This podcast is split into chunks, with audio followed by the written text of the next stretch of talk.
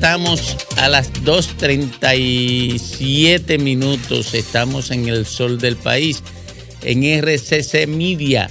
Y en estos momentos el doctor Ricardo Nieves abre, inicia el sol de la tarde. Eh, gracias, Domingo. Muchas gracias a todo el equipo. Saludo a todos los oyentes del país, a los dominicanos que viven en el exterior, a la familia que se queda aquí. Este es el sol de la tarde de este martes 5. 5 de diciembre. Las informaciones y los hechos más importantes de esta fecha.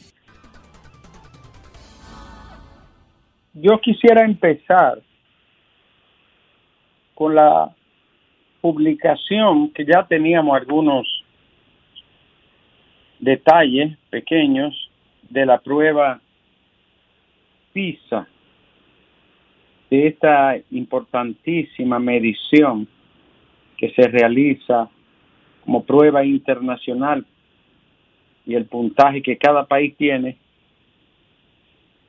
y que no se había podido realizar antes porque, como todos sabemos, la pandemia del COVID debió de paralizar la salida de los países OCDE, que es al que pertenecemos nosotros, que son los países en desarrollo que agrupa una serie de naciones. Desde el año 2000 empezaron estas esta pruebas, nosotros ingresamos en el año 2015 y nos midieron en el 2018 y luego en el 2022. Hay muchos detalles, yo quería estar en presencial hoy en cabina, porque como todos sabemos en el programa, nuestro programa es quizá uno de los espacios donde más se trata el problema educativo. Y desde hace años es el que más nos convoca, sobre todo al, equipo más viejo que estamos juntos. Creo que es el tema más debatido, más discutido, el de mayor preocupación. Ha salido la prueba PISA y los resultados, como se esperaban, una caída a nivel global todos los países reflejaron estancamiento, caída o desbalance, incluyendo los paradigmáticos países nórdicos que cayeron entre 10 y 15 puntos, eh, encabezados por Suecia, Bélgica, Noruega, eh, entre otros países. Hay que decir, señores, que Singapur desplazó a China, que en el año 2018 China mantenía la primacía a nivel mundial en todas las materias y en todos los niveles. Singapur se convirtió en el líder. Un niño de Singapur, una niña de Singapur, que está en el mismo nivel que otro niño de Latinoamérica, ¿tú sabes cuánto le lleva? Es una cosa monstruosa. Un niño de Singapur y de cualquier país asiático es, le lleva a un niño latinoamericano entre 3 y 5 años. Curso. Ustedes están oyendo. Si, están en sexto los dos, el niño de Singapur, el de Corea, el de Taiwán o el de China le lleva a un niño latino entre 3 y 5 cursos. Eso es una cosa verdaderamente asombrosa, ¿no? Diametralmente desigual. ¿Cómo lo han logrado los asiáticos? Alta exigencia, alta inversión, disciplina irreductible, segregación por asignatura, y una competencia que otorga retribución o premio. Los mejores maestros, las mejores escuelas, bueno, los que hemos estado peleando, Domingo, Guerrero Heredia y un servidor, hace años que no se trate el sistema idéntico, sino que se segregue, que donde hay una escuela especial, que se le dé un trato especial sin que sea distinta. Eh, en China, en Singapur, en Hong Kong, en Corea, Beijing, en, en, en, en Japón, la escuela que tiene mejor desempeño matemático es premiada. La que tiene mejor desempeño en lectoescritura es premiada. Y es premiada su, su director, su directora. La escuela que tiene más ornato es, es premiada, no solo materialmente, no es solo con, económicamente. La escuela que tiene el mejor desempeño en arte es premiada, porque tanto los niños como los educadores están en un sistema de competencia y de meritocracia que amerita el reconocimiento. Para ellos que la comunidad los reconozca como eficiente, como óptimo, es el premio más alto. Y eso es un modelo de disciplina que debe de establecerse. La alta exigencia a los estudiantes, a veces muy demandante. La segregación por asignatura, algunos países occidentales no la, no la emplean, pero no cabe duda que un niño que tiene talento para la matemática o para el arte debe de tener un tutor, pues inmediatamente hay profesores que están pagados solo para la tutoría, el refuerzo. ¿Cuándo lo haremos nosotros? Eh, este tema que es el que a mí más me atrae, me convoca, me obliga, eh, me hace sufrir también. Debo decir que por primera vez nuestro país aparece con un ligero avance y eso es una noticia demasiado positiva. Es una noticia muy positiva que aplicó a jóvenes de 15 años de 81 países. Eh, hay una caída general que está entre 10 y 15 puntos, repito, la comprensión lectora cayó a nivel global 10 puntos y la ciencia cayó 2 puntos. Una de las cosas que lo están implementando los países asiáticos como Singapur y otros es el apoyo de la familia. Que eso, eso ha sido una copia del, del modelo occidental porque ellos no lo aplicaban así. Sin embargo, se dan cuenta que es positivo, lo incorporaron a su sistema, porque es un sistema muy mixto, muy mezclado. Es nuevo para ellos porque el, apoyo familiar era menor. Ya han ido aumentando de un 22% de escuelas que se sienten acompañadas de la familia de los niños hacia arriba. Anteriormente estaba por debajo de eso. La República Dominicana mejoró en el momento que todos los países empeoraron. En lectura 351 acumulamos todavía muy por debajo de la media mundial. En ciencia 360. Estamos hablando de una puntuación de 100, ¿eh? En matemática 339. En el año 2015 teníamos 339 a nivel total, hoy tenemos 350. En tecnología teníamos 334 en el año 2018 y hoy tenemos unos 342. Con respecto al, 2010, al 2018 aumentamos 16 puntos pero todavía estamos muy lejos de la media de la OCDE, de los países OCDE. El tema de la tecnología, 65% de los estudiantes admiten que lo distrae y lo saca de concentración. 59% dice que pierden la atención y la concentración. ¿Qué recomienda la PISA? Que no la quiten, pero que la regulen y la controlen, que disciplinen el uso, porque la distracción y la falta de concentración, como hemos dicho, con respecto a la generación posalfabética, es que lo saca completamente de camino. Eh, hay otros datos que son relevantes, perdóneme que me haya descendido tanto. En el 2018 teníamos 336 puntos en ciencia, hoy tenemos 360. En el año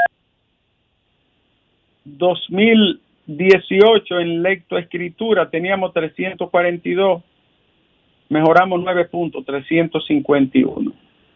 En matemáticas, que es nuestro talón de Aquiles, y donde hemos tenido mucha dificultad en todos los años, en matemáticas en el 2018 teníamos 325, hoy tenemos 339, ahí subimos 14 puntos lo que se puede considerar importante, pero todavía estamos en el último lugar. Ese 339 está en el último lugar de los 10 principales países de América Latina. Último lugar. Lo mismo ocurre con lectura, que está en el último lugar. El atraso ha sido tan bárbaro que aumentando pequeños escaños seguimos en la parte baja de la alfombra. Señores, yo espero que, usted, que en la semana discutamos a fondo esto y, y espero también que las autoridades asuman este reto como una obligación primordial por encima de todas las cosas, porque seguimos en el último puesto del continente y del mundo. Solamente hay un país al que nosotros le ganamos en un punto, y es increíblemente Camboya. Bueno, salió la segunda entrega de la encuesta eh, Greenberg, el, presenta el escenario de una segunda vuelta. Ya ustedes lo discutirán. Ahí están los números. Abinadel 56, Leonel 40, o en caso de Abel, Abinadel 55, Abel 39. El Partido de la Liberación Dominicana expulsó de por vida a Diego José García por alta traición, quien es señalado como el causante del, del caos, del desastre, del desorden de ese colegio de abogados que da pena y vergüenza. Eh, mientras tanto, la Comisión Electoral mantiene como a la delantera y ganador al, al doctor Trajano Potentini, proyectándolo como el potencial ganador. Yo voy a decir algo en un paréntesis. Pase lo que pase, gane quien gane. Eso cayó en un precipicio. ¿eh? Ahora eso irá a la justicia, los ataques, las marchas, las intervenciones, los recursos. Lo del Colegio de Abogados es una vergüenza nacional. Y tenemos más. Eh, Alejandro, no sé qué tú piensas, Alejandro, pero esta, esta pregunta es para Domingo. Domingo. Sí. Ante la pregunta de los colegas Cristian Jiménez y el equipo de A Diario, presidente Fernández, eh, usted privatizó algunas empresas. Respuesta del expresidente. Que me digan una sola empresa que yo haya privatizado. Yo le preguntaría a él que me diga una sola de la que capitalizó que no la esté manejando el sector privado. él, quiso, decir que le dijera una sola docena. Oye. Alejandro, yo ahí no escuché. Sácame del aire.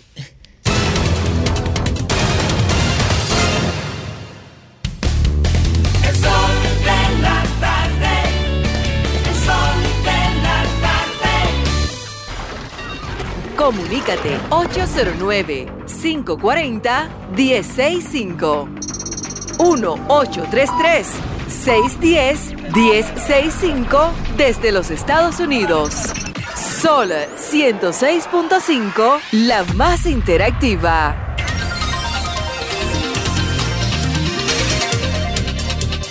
Retornamos, retornamos al sol del país. Yo quiero reiterarle eh, la pregunta al presidente Fernández, que me diga una sola de la que él capitalizó, que la esté manejando alguien que no sean los empresarios. Es más, mira a dónde llega Leonel Fernández y voy a comenzar eh, con la gente ahora mismo. Miren, ¿Usted sabe lo que se hizo en esa capitalización? Los consejos directivos de la empresa capitalizada tienen cinco miembros. ¿Ustedes saben cuánto tiene el sector privado? Cuatro. Eso lo apoyó Leonel Fernández. Pero vamos a dejar vaina ahí, porque ahora es la gente. Cinco. De cinco le dio cuatro al sector privado y de que no está en manos del sector privado. Y hay algunas que tienen que a pesar de que el Estado tiene mayoría, tiene como 60 y pico por ciento, lo maneja el sector Pero privado. no solo esas, sino que muchas de esas que en el nombre de la capitalización, que no era capitalización nada, capitalización nada, que era privatización, tuvieron que volver sobre lo andado y es lo que pasó, por ejemplo, en el sector eléctrico ¿Cuántos con no- las empresas ¿Cuánto nos costó esa de vuelta? ¿Eh? ¿Cuánto nos costó devolver ese camino? Vámonos por aquí. Buenas tardes. Sí, bueno, le habla Anderson Javier de Santo Domingo Norte. Adelante, mi querido. Eh, yo estoy escuchando que estaban hablando sobre la educación.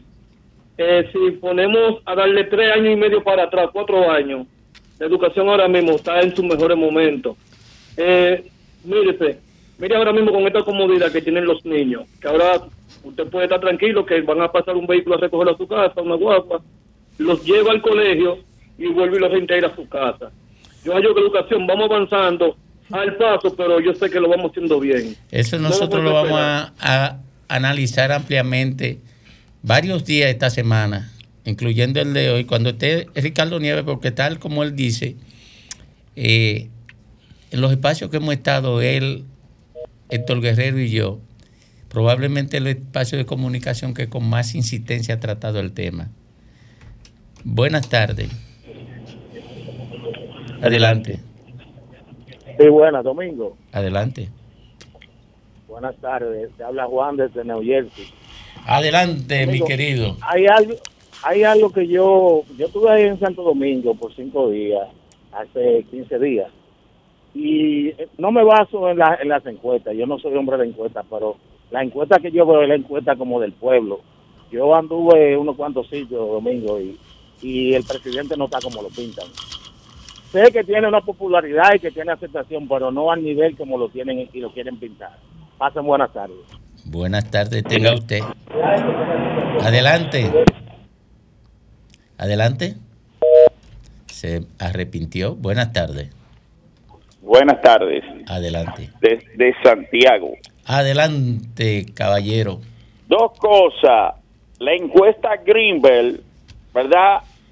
Dio, da, oigan, oigan bien, eh, eh, Naicha que le llaman un, eh, no, espérese, tremendo comunicador de este equipo grandioso de Grande Liga que tienen ustedes.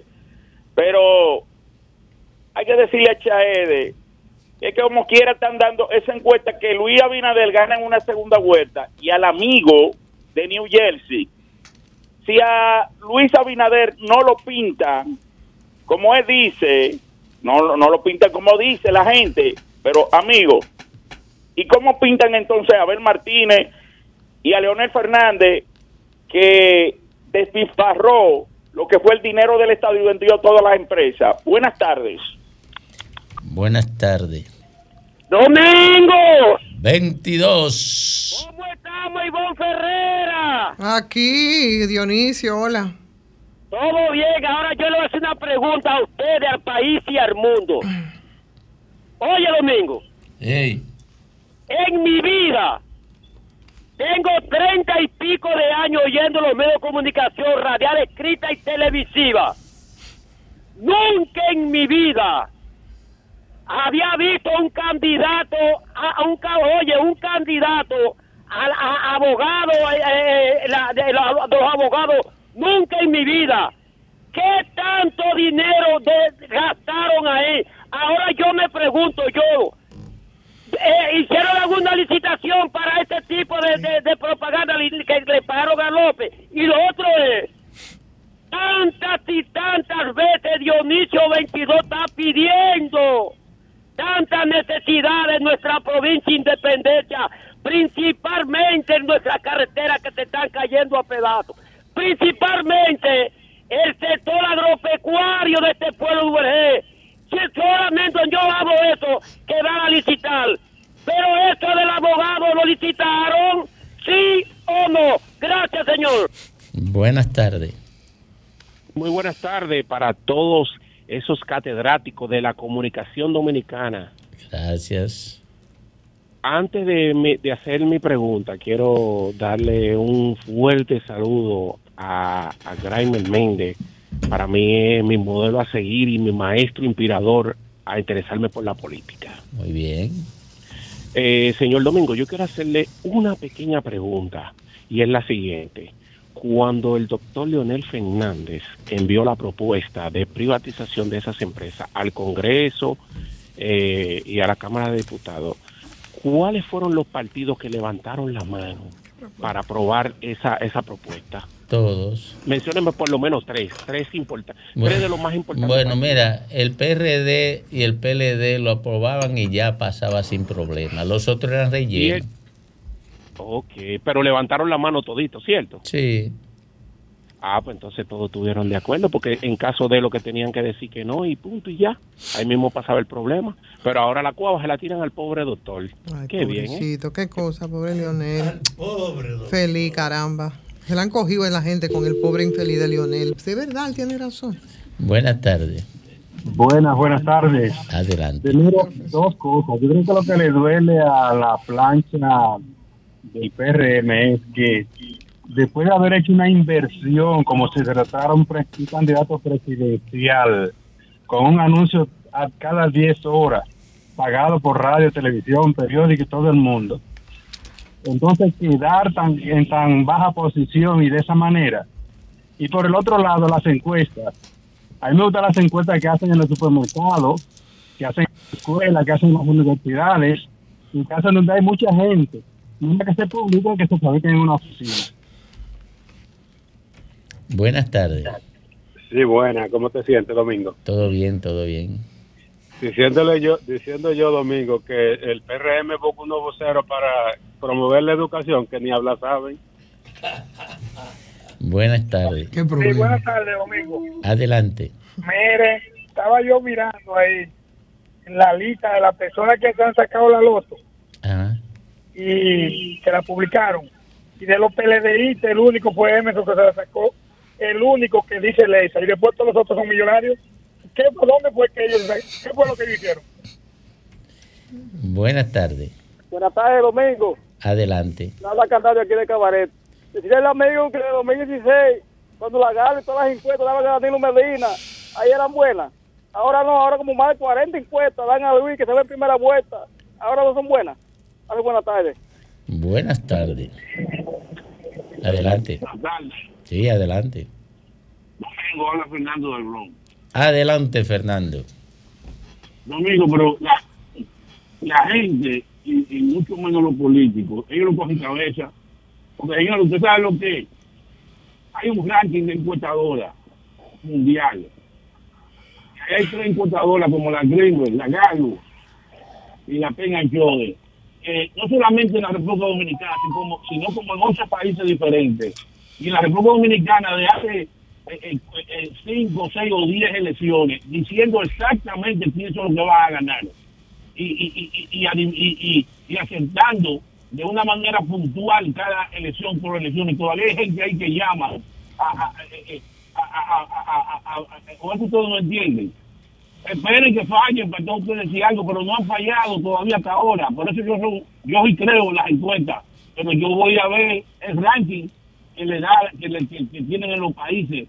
Porque yo en la cita no creo, porque eh, esta dio a, dio a, a Lionel ganador el año pasado en la segunda vuelta. Sin embargo, la Greenville y la Galo, y, y salió Danilo a hablar disparate ahí. Y así mismo, como dicen esas encuestas, así mismo pasa. Buenas tardes. Buenas tardes. Adelante. ¿Cómo están todos? Todo bien. Al señor que llama para decir pobre Leonel, déjeme decirle una cosita. Pobre de nosotros que estamos viviendo la consecuencia de lo que Leonel hizo hace 20 años. Y pobre del presidente que repercuta lo que Leonel hizo y la oposición lo culpa del alto costo de la vida. Que sepa lo que vaya a decir, por favor. Buenas tardes. Buenas tardes. Adelante. Ay, pobre Leonel, señor. Pero ¿y por qué que el pueblo le tira tanto a Leonel? Un hombre que hizo tanto por ese país, Dios mío.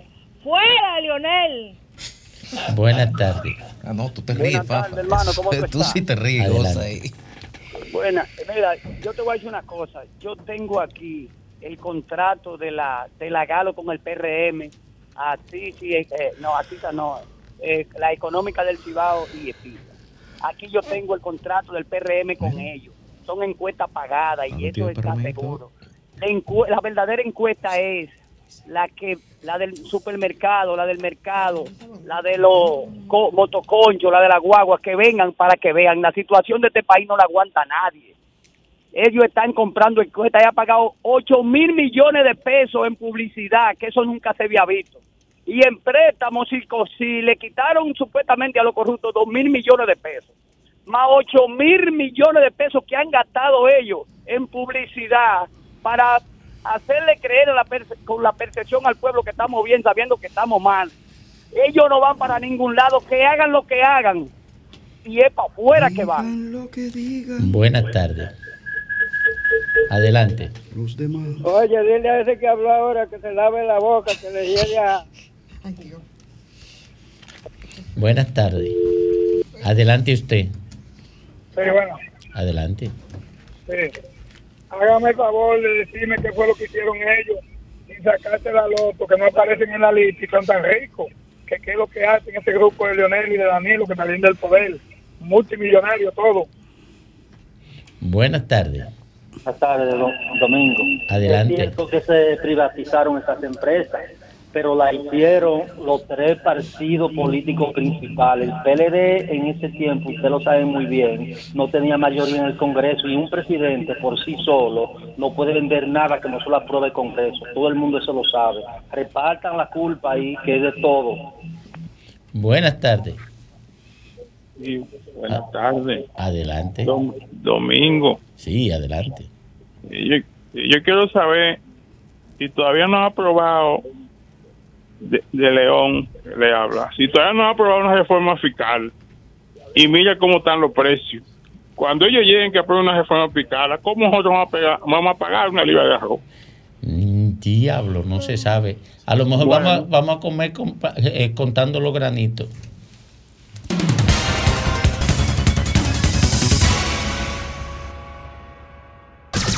Son 106.5.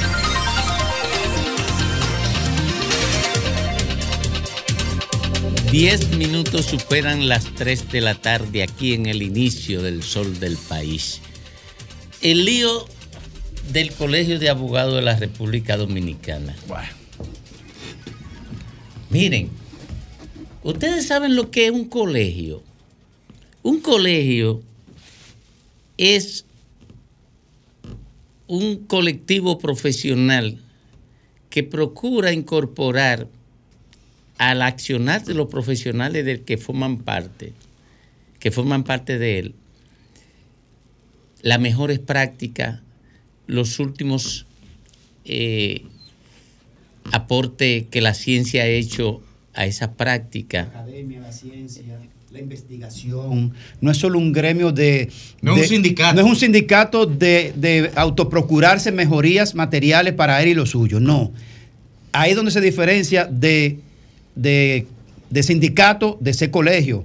Como pasó la AMD en su momento, decía una asociación solamente a ese colegio, que la AMD se quedó, se quedó como, como AMD, no ha pasado a ese colegio tampoco. Pero, pero sobre todo pretende proyectar el andamiaje deontológico que norma éticamente la práctica en que están inmersos sus integrantes. Y oigan esto.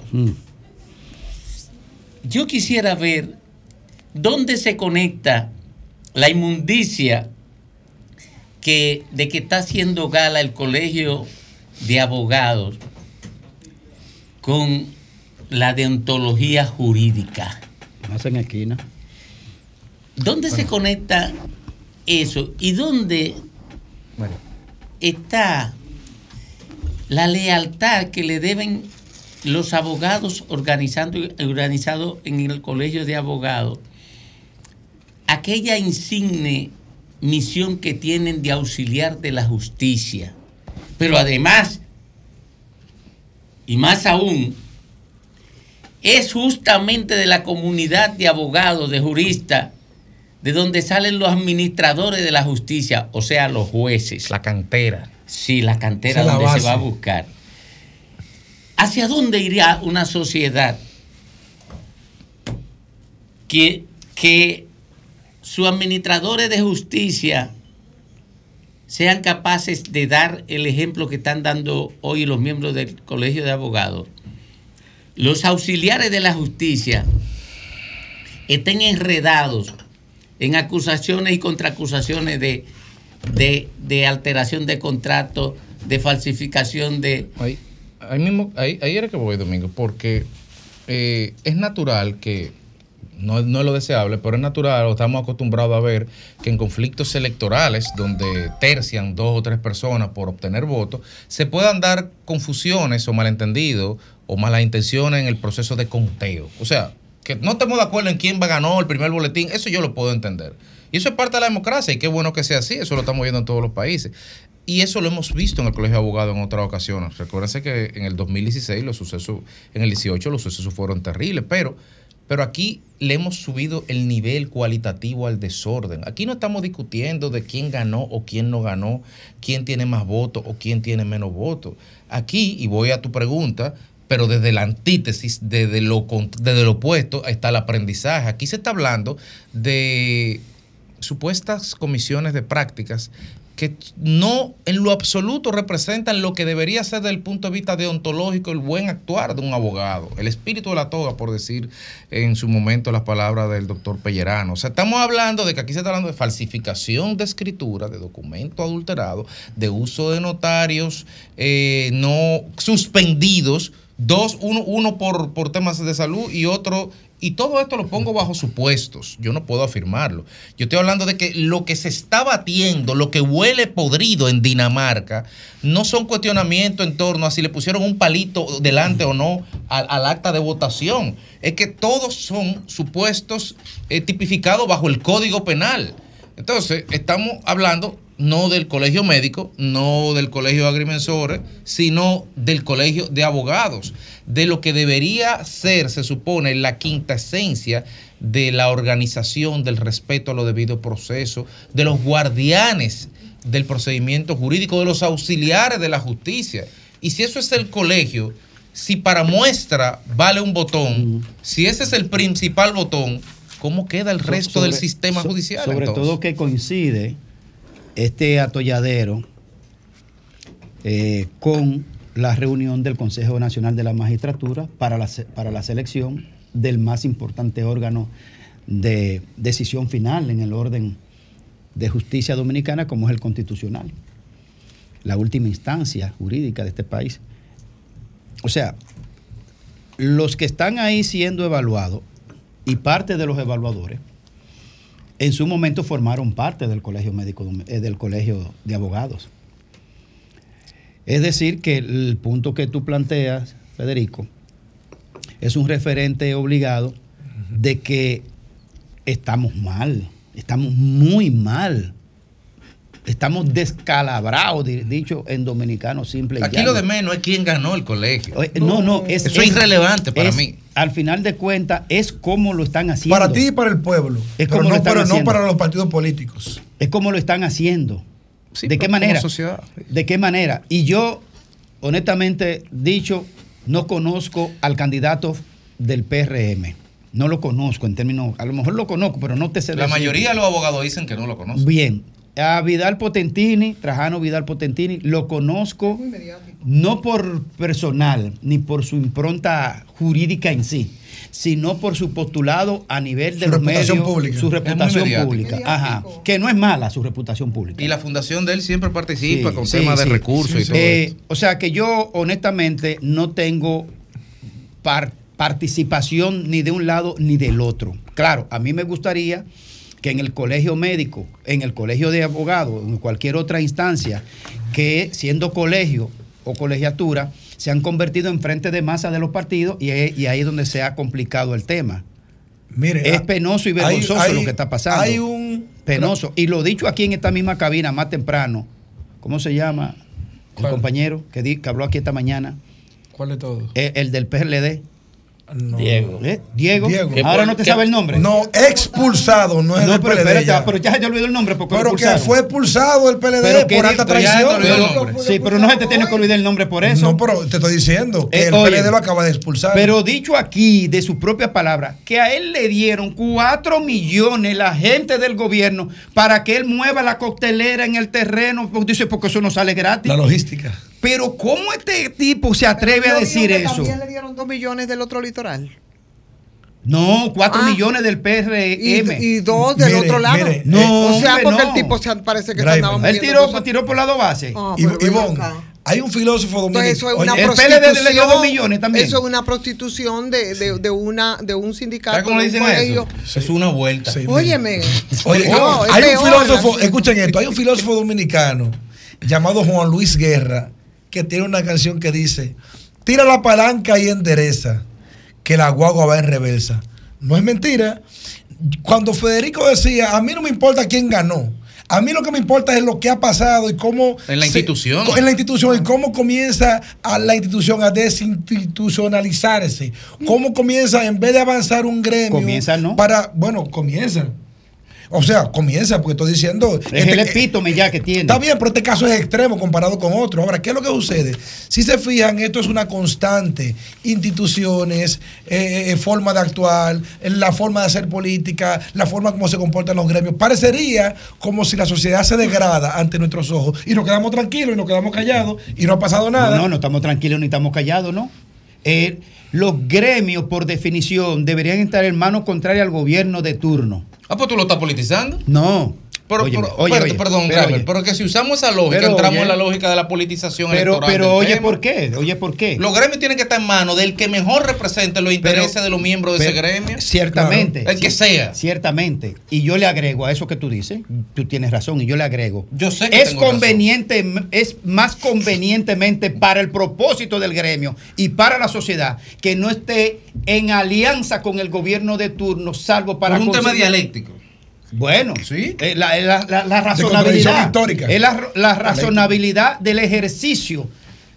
Fuera de que aquí los colegios no tienen lo que explicó Domingo al principio, Domingo Páez, al principio, en el concepto de la deontología, la ética en el ejercicio profesional, y más allá de que no dan los pasos ni medio milímetro hacia el academicismo, hacia la investigación, hacia la preparación, hacia un postulado de propósitos superiores del gremialismo, que no lo están haciendo, ¿verdad?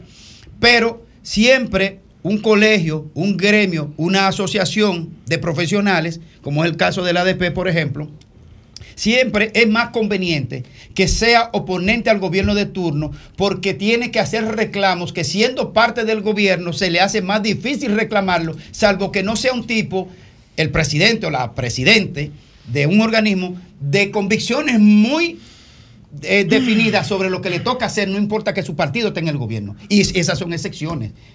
Esas son excepciones. Creo que Freddy Hidalgo en su momento echó luchas importantes, aún siendo su partido eh, el ministro de Educación. Creo, si mal no recuerdo. Entonces, por eso es que yo digo, no es que tiene que ser de contrario al gobierno, pero es preferentemente mejor.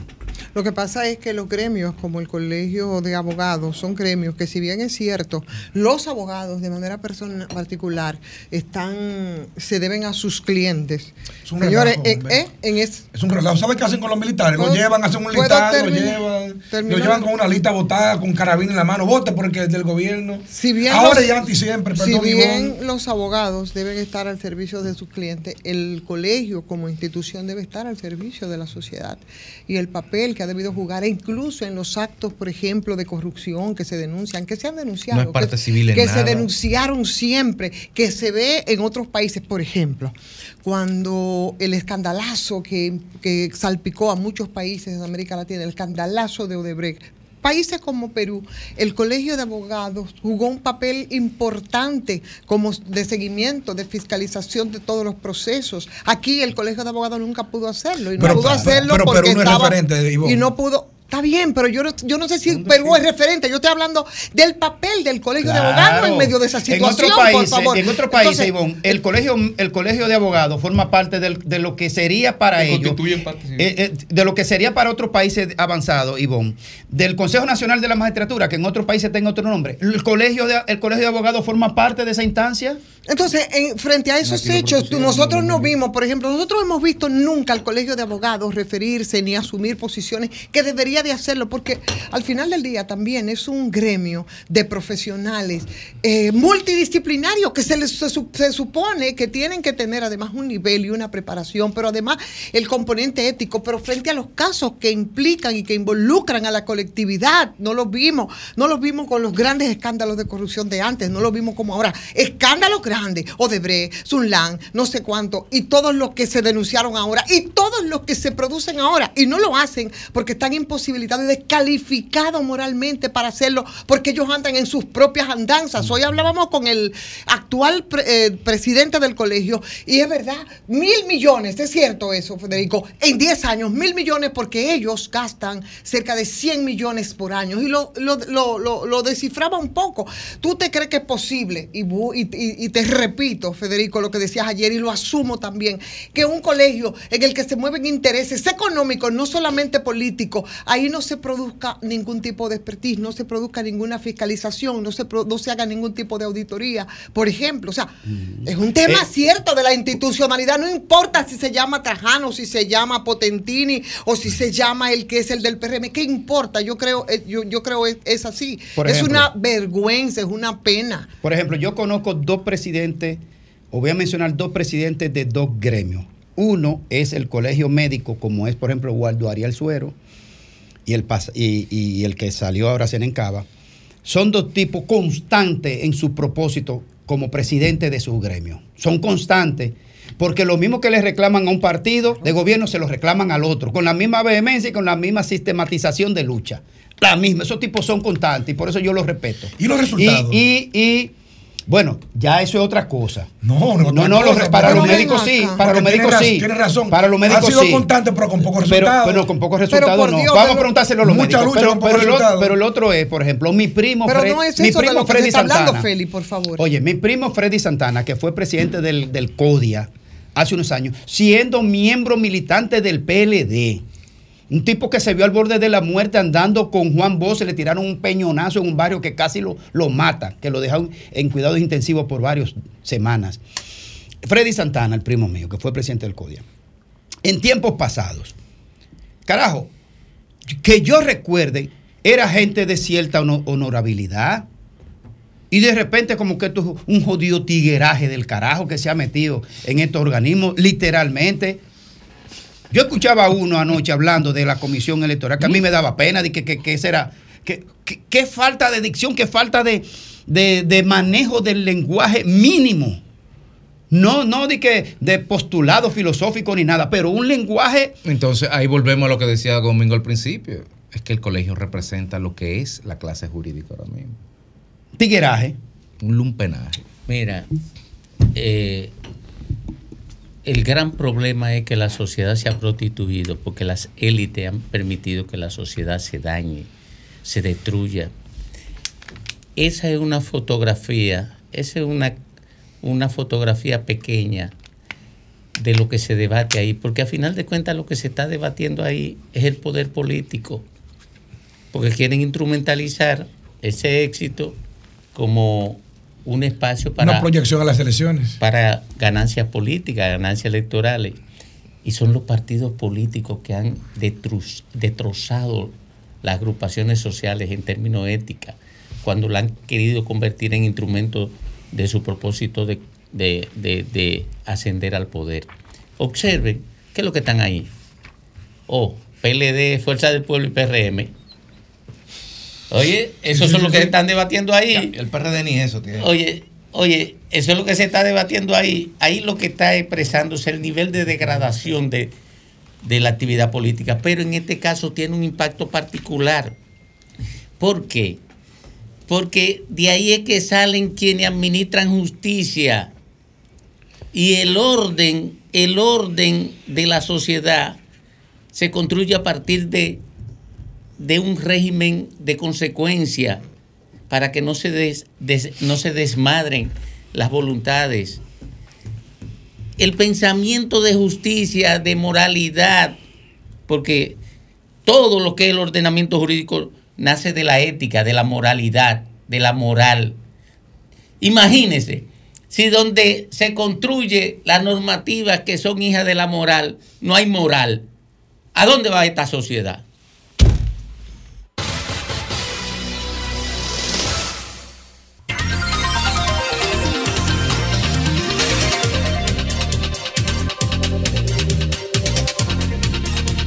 Retornamos, retornamos al sol del país a las 3.33 minutos. Tenemos en línea a Surún Hernández, que es el actual presidente, o como le llaman, presidente saliente del Colegio de Abogados de la República Dominicana. Buenas tardes, Surún. Buenas tardes, que Dios los bendiga a todos. Soy todo oídos para todas las inquietudes, preguntas que obviamente tienen que ser eh, respecto a la lamentable situación que nos está afectando a, a como institución. Evidentemente, Surun Graimer Méndez de este lado. ¿Cuál es la situación a esta hora, siendo las 3 y 30 y tantos minutos? ¿Qué está haciendo la comisión de conteo de votos del colegio? A esta hora, ¿qué está haciendo? Mira, francamente es un poquito difícil decir qué está haciendo ese órgano, que es el único competente para determinar el ganador. Y es muy difícil saber qué está haciendo porque obviamente tienen que tomar todas las medidas de rigor. Porque a mí me dio mucha pena y me da mucha pena de esta sociedad, de una parte. No, no, pero espérate, espérate, Surun. Vamos por parte. Tú eres el presidente del colegio. ¿Dónde Claro. están ahora los integrantes de esa comisión electoral de la, de- del- del colegio? Mira, yo no puedo dar información alguna ni respecto, por razones de seguridad, respecto a los a la ubicación y a las actividades que esté haciendo ese órgano que es autónomo, que es eh, denominado en virtud de la ley. ¿Y dónde, despa- 319, dónde debe, dónde debe despachar? Nacional Perdóname, Electoral. Surun. ¿Dónde debe despachar, dónde debe despachar el- esa comisión?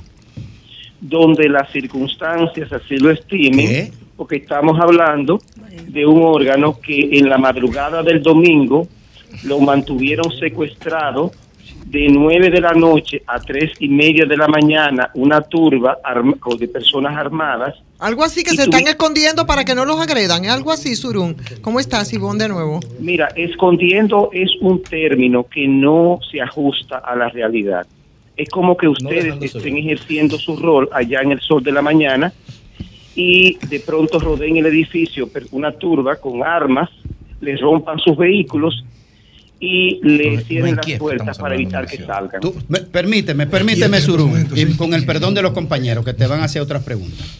Óyeme, Surún, yo creo que no conviene, nada a- a- agrega valor a, a la hipérbole de la, del- de la dramatización de la realidad.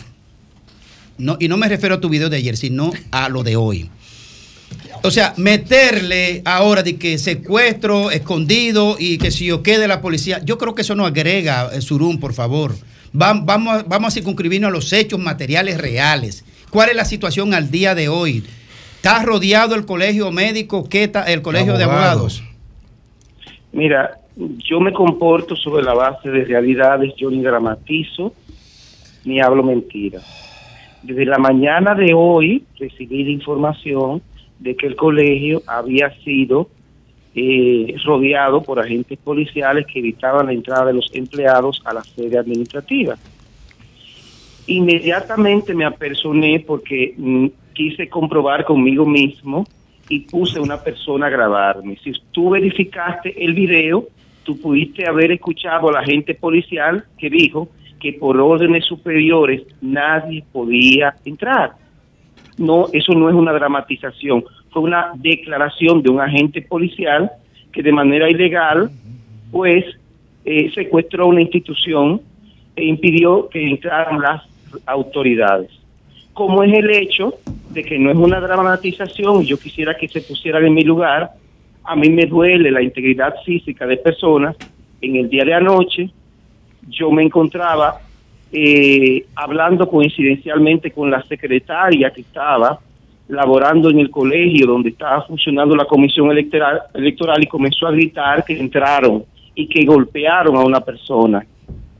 Inmediatamente me llegó la imagen del sábado, donde están las imágenes de personas eh, que querían eh, agredir y agredieron los vehículos y querían agredir a la comisión electoral.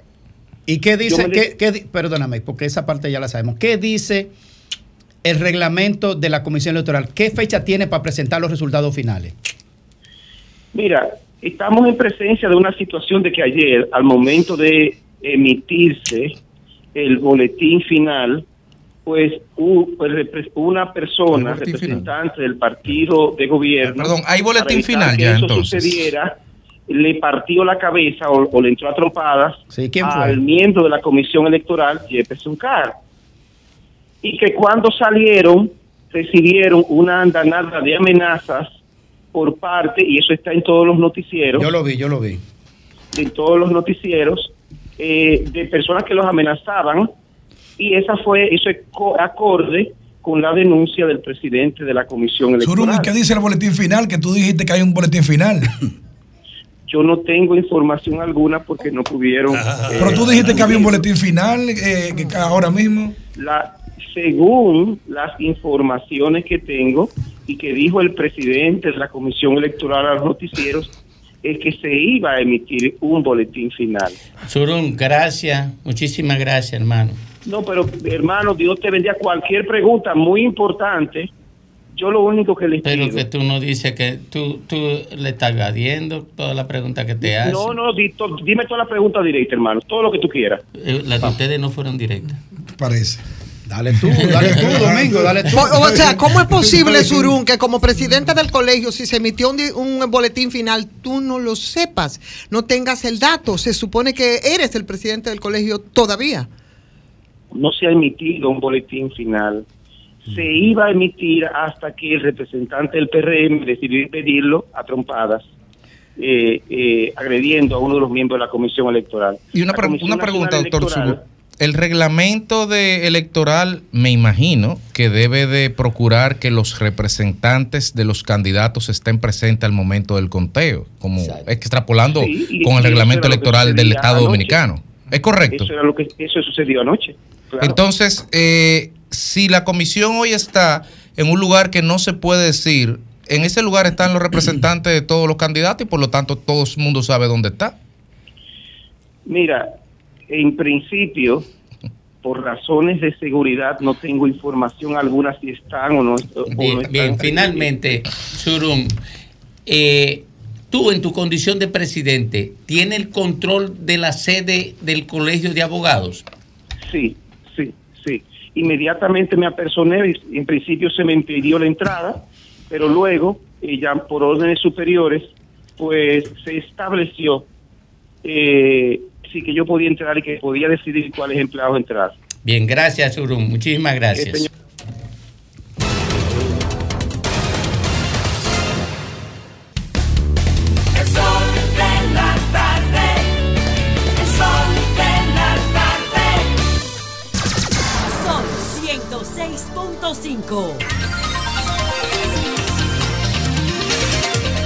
3.47 minutos aquí en el sol de la tarde, en el sol del país. Bueno, tres meses de coerción a ser cumplidos en Najayo Hombre a Raúl Risit Yep, eh, por violencia de género contra su esposa.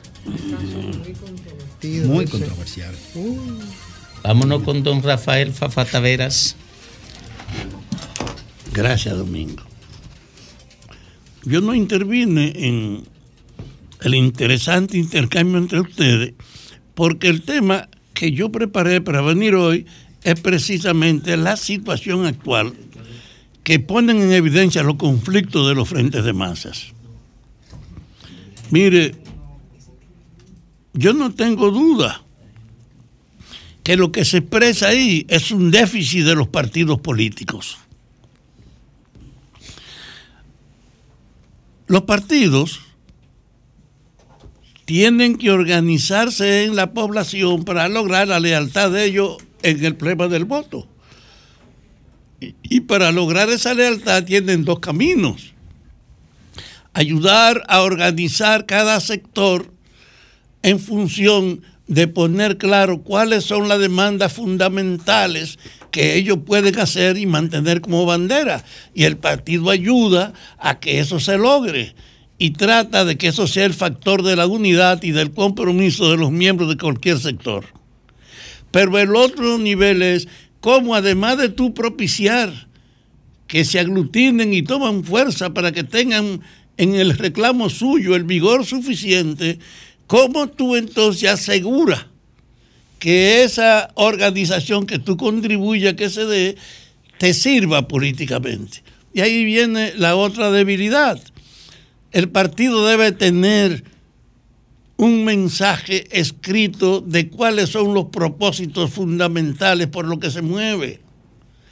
Y así como tú organizas el sector para que se pongan claras sus demandas, para que se establezcan sus direcciones democráticamente para su demanda, que el partido apoya, que el partido empuja, así también tiene el partido que tener un esfuerzo educativo para llevar a esa organización popular que está impulsando la visión del propósito de su organización política.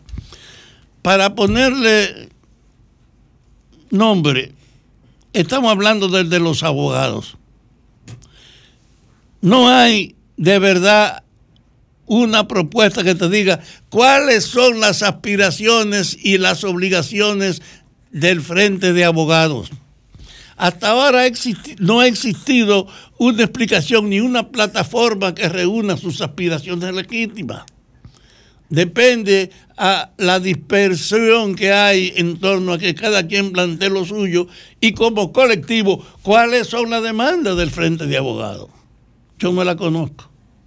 Creo que es una carencia. Ahora, el partido que debe organizar los abogados y ayudar a que ellos definan su propósito y a estimular desde el partido la fortaleza que debe darle el hecho de guiarse por esos propósitos como abogado, tiene una compensación y por qué tienen que estar con nosotros. Entonces el partido tiene que educar, divulgar en el seno de los abogados los propósitos de su plan. Este gobierno subió con un proyecto pocas veces visto, el cambio que viene, proponiendo una renovación tan grande que dijo que se comprometía con refundar el Estado, con que elaboró 12 propuestas de reforma que se han quedado en el aire, que tenía un compromiso de refundar la policía y lo mismo con la justicia. Y tú le preguntas, ¿qué hizo el partido con los miembros de esos sectores organizados para que ellos se adueñaran del compromiso del partido? Hay una debilidad doble. La organización de los frentes de masa está buscada solo en el sentido tradicional de la política para que tú seas miembro y te comprometas con nosotros. El partido no hace esfuerzo porque ellos sean una fuerza y se conviertan de verdad en una demanda, ni tampoco lleva al seno de ellos lo que es el compromiso del partido. El partido revolucionario moderno no imprimió el documento fundamental que usó en la campaña, que era el cambio que viene, y que sigue siendo la plataforma en la que el presidente está comprometido, porque no puede obviar que el presidente no se ha dedicado, no ha podido avanzar en la medida en que podía esperarse que ganando unas elecciones con esa propuesta no la impusiera. Bueno, tiene la explicación de la epidemia que encontró cuando llegó y las otras cosas no pudo dedicarse a impulsar en la ejecución su compromiso. Y desde ese punto de vista, mucho menos lo hizo internamente para que los miembros de su partido lo conocieran. El PRM no formalizó la plataforma de su candidato para que todos los dirigentes internos lo manejaran, para que los propios frentes de masa sirvieran de plataforma en los dos aspectos, del gobierno defender sus intereses y de ello asumir sus orientaciones. Lo que ustedes han visto en los abogados es una muestra de las dos carencias. Ni se ha movido el problema de los intereses colectivos como base, ni se ha hecho una promoción del partido entre los miembros que siguen su compromiso. Es un déficit fundamental y político. Y yo creo que Abinader debe tomar esto en cuenta cuando él pretende seguir. Tiene esa debilidad. Los frentes de masa no tienen claro cuál es su papel y el partido no comprende cómo homogenizar en los frentes de masa su acción. Son las dos debilidades. Yo me he preguntado, los médicos, ¿qué pasó con los médicos? Con los abogados, lo que está pasando. Con los profesores, lo que está pasando. Y entonces me pregunto, ¿se olvidaron ya los estudiantes? Se olvidó la juventud como un proyecto, aunque hay un ministerio, no hay una política oficial divulgada, proyectada, reproducida sobre eso. Lo que pasa con las mujeres, a pesar de la eficiencia de la ministra, que ha mostrado mucha presencia, no hay una política interna de la organización y la identificación de las mujeres con los compromisos partidarios. Yo creo que todo lo que ustedes han visto en el caso reciente ahora de los abogados es la expresión de un déficit que el presidente como candidato debe reflexionar para saber que su papel no es la de cualquier opinión, es la de resolver la cuestión, de que su partido eduque a todos los frentes de masa de cuál es su planteo y que lo estimule apoyándolo a que levanten su propia propuesta. Es una debilidad de organización que supere la espontaneidad tradicional de los partidos políticos.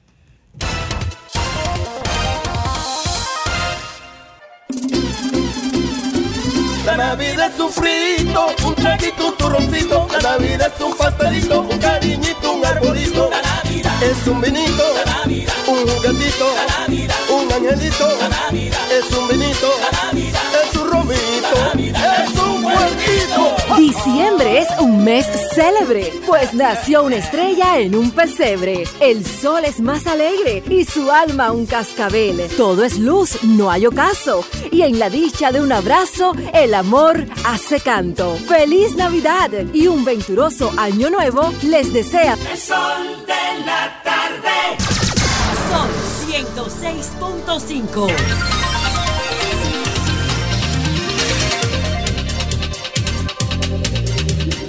Cuatro, tres minutos aquí en el sol de la tarde, en el sol del país. Estamos haciendo contacto con el miembro de la Comisión Electoral del Colegio de Abogados, el doctor Luis Yepes Uncar, que también sufrió en, en medio de toda esta varaunda, eh, sufrió una agresión. Vamos a ver cuál es su situación y, bueno, y qué nos puede decir. Bienvenido, doctor, querido amigo. Muy buenas tardes. Eh, me da un placer inmenso contactarlos por este medio. Eh, aunque siempre estamos en contacto, Domingo, con Sí, los así videos es. y las cosas que te envío. Sí, así es. Eh, Cuénteme, ¿qué puedo servir? Sí, bueno, tú te has visto involucrado lamentablemente en una agresión, en una agresión en el día de ayer, siendo tú un miembro de la comisión electoral. Primero, ¿cómo ocurrió todo esto y cuál es la situación con el último boletín que aún no tenemos resultados?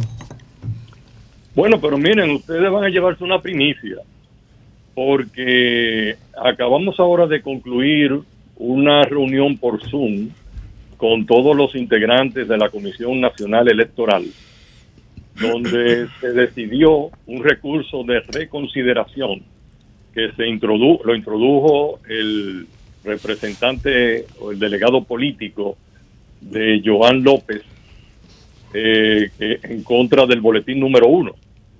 Entonces, la lógica procesal indicaba que antes de abocarse a emitir el boletín, pues la comisión tenía que discutir, analizar y decidir este recurso de reconsideración eh, si lo acogía, si lo rechazaba, si lo declaraba in- inadmisible o lo declaraba admisible. Doctor, Fue eh, declarado admisible, pero en el fondo fue rechazado. en eso me iba a preguntarle, ¿cuáles eran los, términos- los pedimentos del recurso? El pedimento era una, una reconsideración del boletín número uno, porque entendían que había un error en, en, la- en los votos que se le atribuyeron a los candidatos que terciaron en las elecciones del sábado 2 pasado. Y eso Bueno, po- entonces para... para ¿Podría continuar- tener eso alguna variación entonces? Ah, bueno, está rechazado. Rechazaron. ¿Y cuántos boletines van? No, este es el segundo, ya este sería el segundo y último boletín. Segundo y último ¿Y boletín. cuándo lo van a presentar entonces? ¿Hoy No, mismo? no, que lo anuncie aquí ahora mismo. Los resultados finales. Bueno, yo, aunque no soy el presidente ni la persona autorizada, pero ahora mismo acabamos de, de conocerlo y de, de discutirlo, y entonces es una primicia, pero el presidente de manera formal de la, de la Comisión Electoral en cualquier momento de esta tarde lo, lo hará público. Eh, con Pero, eso eh, se da por concluido el proceso. Bueno, el proceso ya de elección y de proclamación o de reconocimiento de quién es el ganador y entonces eh, luego entrega de- de- del certificado correspondiente, ¿no? Sí, Luis, lo que nos gustaría entonces es hacer contacto también con el presidente a la hora de hacer ya la información oficial antes de que termine el programa para que eh, toda nuestra audiencia pueda tener la información de primera mano con ustedes. Bueno, yo creo que remitía ya el, el número del presidente para que lo contacten. Sí, sí, pues está bien, pues así lo vamos a hacer, Luis. Pues muchísimas gracias, estamos en contacto. Ok. Gracias, hermano.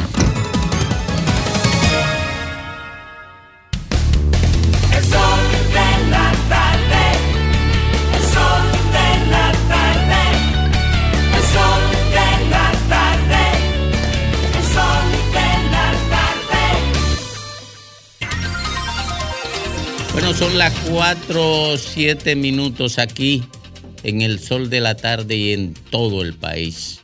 A esta hora se dirige al país, a los dominicanos de aquí y de allá, la reina del sol. Ivonne Ferreras. Ay, Dios mío, una locución. Domingo, muchísimas gracias. Como siempre decimos, buenas tardes desde a la República Dominicana, claro está. Los de aquí, los de allá, desde esta tribuna que es el sol de la tarde. Miren, yo recuerdo, y el tema es obligado hoy, eh, y me voy a referir también a lo que ha ocurrido con el Colegio de Abogados, como parte de los gremios, como parte de los sindicatos y de todas esas instituciones. Mira, a mediados de los 80, aunque mayoría de, de sindicatos y gremios estaban un poco permeados, yo pudiera decirse, bueno, por una línea de pensamiento, no y no, pero no de partido. Yo pienso que esto sucedió, Fafa, fue a raíz de los 80 cuando se dividió la Central General de Trabajadores CGT, que surgió la Central de Trabajadores Mayoritaria CTM, que estaba liderada en ese momento por el Partido de la Liberación Dominicana, que a su vez en ese momento en la CGT con Francisco Antonio a la cabeza había una franja que era de los grupos de izquierda y otra parte que era el PRD en ese momento. Yo creo que a partir de ahí comenzó ya sin guardar tanto la forma eh, a hacer vida, a gravitar de manera directa en los partidos, en los gremios y en todas las instituciones y formas de aglutinarse los trabajadores, los grupos profesionales. Y yo creo que ha sido una desgracia. Y lo hemos dicho, y se ha dicho esta tarde en las discusiones, yo creo que no estamos descubriendo absolutamente nada cuando hablamos de que nuestros gremios, en este caso gremios profesionales, han sido como tomados por asalto por los partidos políticos que simplemente han, han instrumentalizado, han mediatizado lo que han sido los objetivos, lo que han sido las agendas de... Claro, suplantando entonces las, agendas gremiales y profesionales por la agenda política de los, Claro, de los partidos de turno, ¿no? Y en eso, bueno, pues ha- han gravitado siempre tanto los partidos de gobierno como los partidos de oposición. Y el tranque al que nosotros hemos asistido ahora en esta coyuntura, con el caso del Colegio de Abogados, que parece que ya va a tener un final, no sé, yo supongo que vendrán después entonces eh, las reacciones, evidentemente, pero que ha producido estas elecciones en el Colegio Dominicano de Abo- de Abogados que se celebraron el sábado y que del sábado a esta fecha ha sido una especie de locura convertidas en una especie de campos de batalla.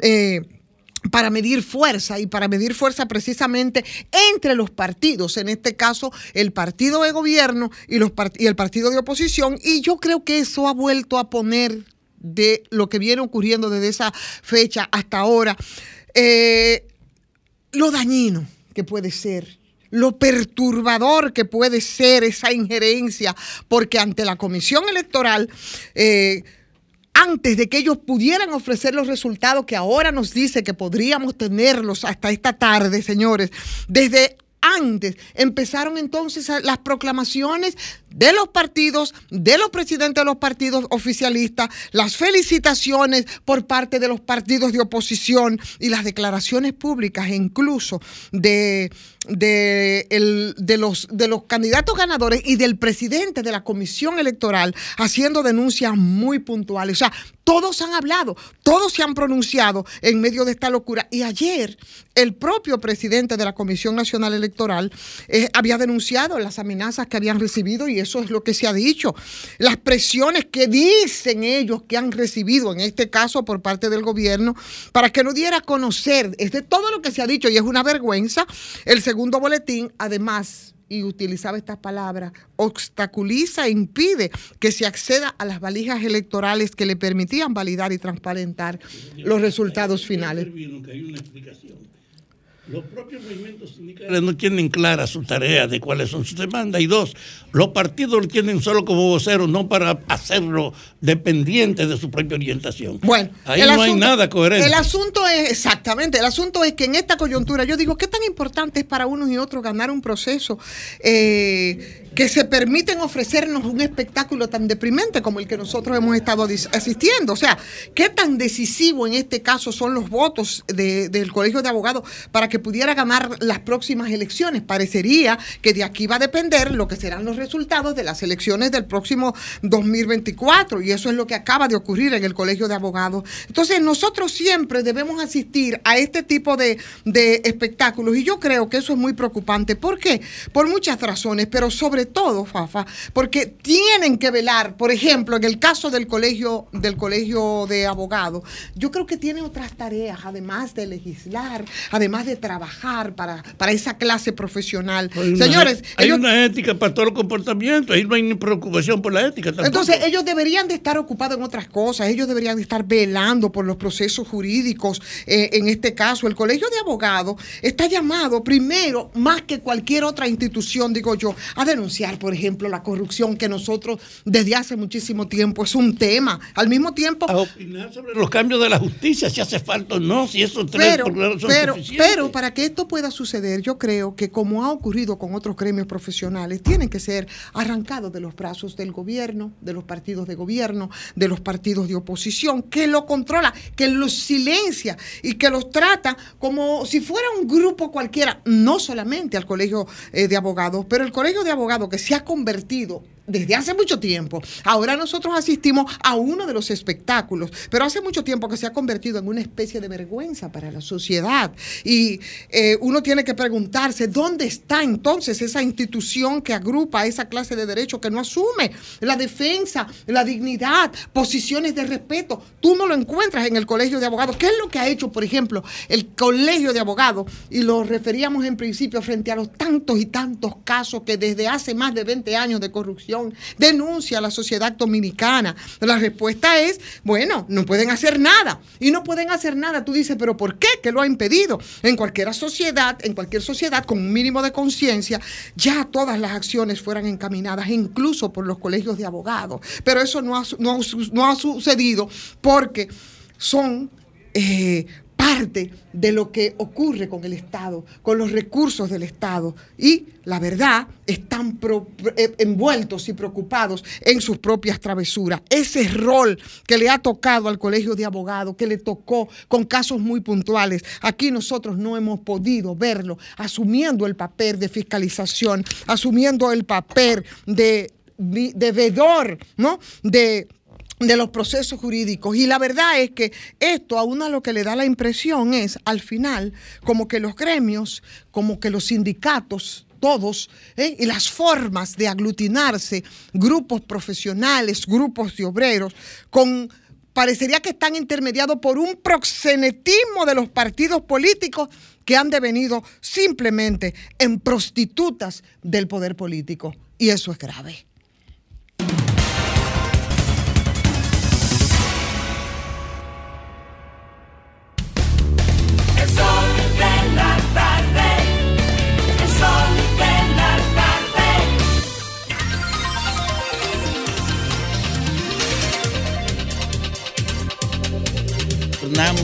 Retornamos, al sol del país. Perdimos un miembro del equipo, ¿verdad? Sí, sí, sí. Eh, Lo, per- lo perdimos. Lamentablemente. El primo tuyo, por cierto. ¿eh? Primo, pero el primo está como medio flojo, yo lo Pero, veo, no sé. eh, miren, a propósito, eh, a propósito del primo, la gente no ha notado que ahí se dio un corcoveo extraño en el colegio. Primero, eh, Diego dijo que Primero dijo Digo y después dijo Diego. Sí, se enredó, pero además dijo algo que me llamó mucho la atención, que el PLD dejó que ellos decidieran conforme con su criterio, no definió alianza con la fuerza del pueblo y que por eso él fue a firmar una alianza con el PRM. Y lo peor es que ese Diego y ese Diego tenía un costo y no fue barato. Sí, pero eso, yo conociendo, Además, yo conociendo la, sit- conociendo la situación de fondo, grave, ¿no? eso no es tanto como lo explicó, porque él mismo ya había hecho alianza en el territorio, mucho antes del PLD y la Fuerza del Pueblo, hacer alianza directa, ya la Fuerza del La Pueblo y el PLD, en temas de abogados se habían Desde puesto el punto de vista jurídico, no es una, pre- es una pregunta. Desde el punto de vista jurídico, la capacidad de hacer alianza tú y tu persona la puede hacer él sin hablar con nadie. No, porque él representa un gremio, se supone que no. Ahora bien, ¿A qué gremio representa el PLD? No un dignidad gremio de jurídica, no dignidad jurídica, Ah, dentro sí, de. ya, ya, ya. Él, él- él- él encabeza, entonces Ya. supone que eso ahí él debe llevarlo a ese gremio, ¿verdad? Debe, debe discutirlo. Ahora bien, Hay que ver lo que dice los la estatutos de ese política, gremio sí, la política de alianza del día a día en el territorio, sumando para ti, nadie te la va a criticar aunque tú la hagas de, de por sí solo. Ahora, cuando te van a criticar es cuando se le da el del frente. Ahora, lo que aquí no parece es que ninguno, eh, aunque sea dentro de una corriente, dentro de los gremios, actúan al margen de sus partidos, porque entonces si no, no tuviera, ¿entiendes? Esa gravitación de los partidos, como hemos dicho. Entonces, ¿hasta dónde no sabían el partido de lo que se estaba haciendo? ¿Mm? Bueno, de cualquier manera, eh, Luis Yepes Uncar acaba de presentar, de ofrecer a través del Sol de la Tarde una primicia. Sí. Ya se concluyó el proceso y el recurso que tenía a su disposición el sector del PRM fue rechazado, que era el recurso de revisión. Aceptado en la forma, rechazado en el fondo. Sí, rechazado en el fondo. Eh, lo rechazó en el fondo, lo que significa es que rechazó su alegato. Exacto. Ahora mismo, entonces, el, el grupo del PRM, lo que el recurso que tiene a su disposición, el superior administrativo, Y ¿verdad? la, y la lógica dice entonces de que la plancha ganadora que estábamos esperando que nos den la primicia ya por esta vía sería entonces la plancha encabezada por por eh, Trajano. por Trajano. Trajano. ¿Por qué? Trajano. Porque si le rechazaron el pedimento del primer boletín donde él ya aparecía con la ventaja, eso quiere decir que todo se mantiene la misma tendencia. Correcto. Bueno, vámonos con don Graimer Méndez. Gracias Domingo y sobre todo gracias a toda la audiencia. Este Sol de la Tarde, Sol del País. Miren, ha sido recurrente en estos días el tema de que ha tenido que ver con la violación al territorio nacional de supuestos, digo supuestos porque hasta que el gobierno o lo que queda del gobierno haitiano lo identifique de manera como tal, supuestos policías haitianos, al menos están vestidos de policía de Haití y han cometido varias incursiones en territorio nacional dominicano, han quemado neumáticos, han tratado de arrancar el Inbornal 13, que identifica el punto de división fronterizo entre ambos países, y ya van varias incursiones. En el último, que fue todavía más gravoso aún, porque no solo agredieron a sus nacionales haitianos, sino que agredieron a los nacionales dominicanos, le destruyeron parte de sus mercancías, que dicho sea de paso, estaban haciendo comercio de manera ilegal porque estaban haciendo comercio eh, improvisado entre ambos comerciantes dominicanos y compradores haitianos. Ahora, se fueron al extremo de una manera tal en el que no solo llegaron al terreno que divide la valla perimetral, que la República Dominicana decidió hacerlo a una distancia X, que no es exactamente la frontera, sino una parte de la frontera, sino que ya pasaron al lado de la pared dominicana. O sea, tras- traspasaron, claro, el territorio nacional sigue siendo el espacio que se dejó entre la línea fronteriza y, el muro, que es te- te- terreno dominicano. Si pasan después del muro, eh, de todos modos están en territorio dominicano. Pero ya pasar el, muro donde se supone que el ejército dominicano, el CEFRON particularmente en ese punto fronterizo, está para controlar, vigilar y que no se viole el territorio nacional, eh, pasaron el muro inclusive. Si mal, póngase el video ahí, compañero Henry. Si mal no recuerdo, ponle un poco de audio, a ver.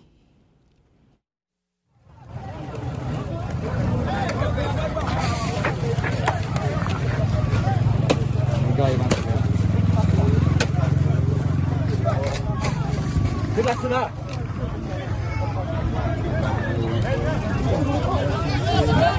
Koy koy koy. Koy koy koy. Koy.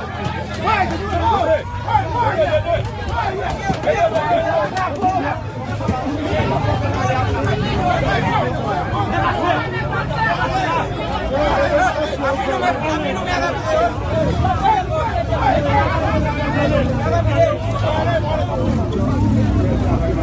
Ok, baja aquí, déjalo, déjalo rodar, porque el contexto conlleva. Miren, eso es una afrenta gravísima, gravísima, eh, porque si ellos quieren maltratar a sus nacionales haitianos, que está mal, pero nosotros no podemos intervenir en eso, porque son sus nacionales. Pero ya cuando se llega a estos niveles, ya entonces estamos a muy cerca de que el tema mal manejado se salga de absoluto control. Eso es peligrosísimo. Y le hemos dicho, y creo que ya hoy, creo que el, Ministerio de Relaciones, eh, eh, la Cancillería, para ser específico, creo que ya está en la, en la, en la actuación de emitir una nota diplomática que debe ser, evidentemente, llamar al embajador de Haití aquí a consulta y traer el embajador dominicano en Haití a nuestro territorio hasta tanto el gobierno y la Cancillería de Haití emita y dé respuesta a los reclamos de la República Dominicana. Evidentemente, mandar esas notas tanto al Consejo de las Naciones Unidas que está pidiendo la intervención de Haití para que conozca esta realidad, como a la OEA y no, em- y no mandar el embajador nuestro a Haití hasta tanto no hay una respuesta de cuál es la situación real de esa situación. Ahora, ¿dónde es que se complica más la cosa? En la semanal, en el día de ayer, que es un buen recurso, digamos, de la presidencia de la República para poner en perspectiva la imagen del presidente, en tanto cuanto llevan ahí, eh, invitan a una serie de, eh, de periodistas y medios de comunicación a, a responder preguntas, ¿verdad? Para mí yo creo que es un ejercicio válido, es un buen, una buena iniciativa de la presidencia, pero ¿qué sucede? Que cuando le hicieron esa pregunta, que era el presidente sabía que iba a ser obligatoria sobre la incursión de policías haitianos a territorio dominicano, pues él mandó a invitar al jefe del ejército dominicano, el mayor general Carlos Fernández Onofre, comandante del ejército dominicano en nuestro país. A mí me dio pena y me dio vergüenza ajena cuando este señor, Carlos, Carlos Fernández Onofre, jefe del ejército, tomó ese micrófono, se puso sudoroso y lo que hizo fue una argumentación de carácter política. Él se veía como un político tratando de aplacar una- un problema de imagen gubernamental.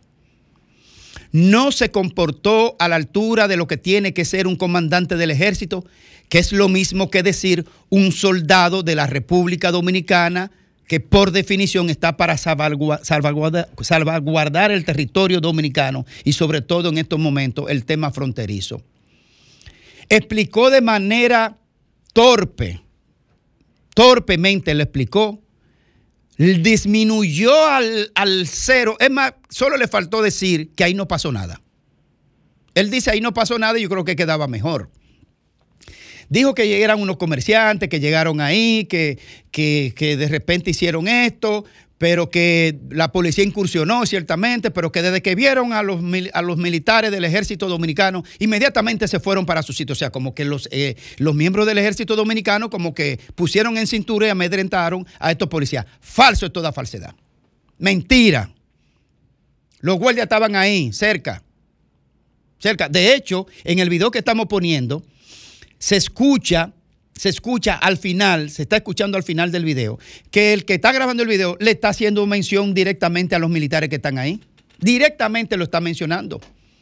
Por lo tanto, el jefe del ejército mintió. Segundo, el Cefrón falló también, porque eso estaba a unos kilómetros, uno o dos kilómetros, qué sé yo, de la puerta por el lado de la vigía, según se dijo ayer, que uno no sabe ya el dato oficial real, porque el Cefrón no impidió ese comercio ilegal fuera de contexto de la frontera. Y segundo, nosotros hemos dicho aquí varias veces, tercero, hemos dicho aquí varias veces, que qué está esperando el gobierno dominicano. ¿Qué está esperando el gobierno dominicano que se salga de control para entonces tener un, problema de marca mayor en el orden internacional? ¿Y qué es lo que estamos haciendo con el control fronterizo?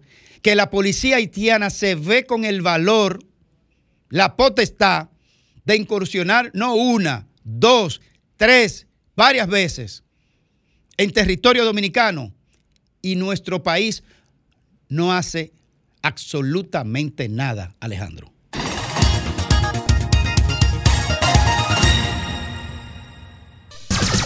Son 106.5. A 4.32 minutos aquí en el sol de la tarde. Sí, eh, Domingo, tenemos con nosotros en la línea y Delfonso Brito, él es el presidente de la Comisión Electoral del Colegio de Abogados y tiene noticias importantes para el país que la vamos a servir en primicia por este Sol de la país, Tarde. atención, país, atención, Eh, país. Y Delfonso, ¿estás ahí? Sí, buenas tardes. Saludos, saludos, Alfonso. Nos gustaría saber entonces cuáles son finalmente los, o que tú nos, nos pongas en orden con los resultados finales ya de la elección del Colegio de Abogados. Sí, primeramente buenas tardes a esa a ese elenco de, de- de comunicadores. Nosotros le vamos a informar al país por este medio como primicia los resultados electorales del proceso que se llevó a cabo el sábado 2 de diciembre y vamos a proceder a, eh, a emitir el boletín número 2 y último boletín. Brevemente le voy a hacer una reseña de, de la- de lo que aconteció en el día de ayer, donde nosotros hicimos el escrutinio de actas en presencia de dos notarios, quienes validaron el resultado que se encontró en todas las actas a nivel nacional. Estando presentes los delegados técnicos de los diferentes contendientes. Voy a proceder a leer el boletín íntegro. Total de mesas, 105. Total de mesas computadas, 105. Mesas faltantes, 0. Total de electores, 78.395. Votos válidos, 23.523. Votos nulos, 551 para un 2.3%. Votos observados, 35 para un 0.1%. Total de votos emitidos, 24.109 para un 30.8%. Votos por planchas, Número uno, Trajano Vidal Potentini, consenso nacional. Número dos, Diego José García Ovalle, dignidad jurídica, 2.463.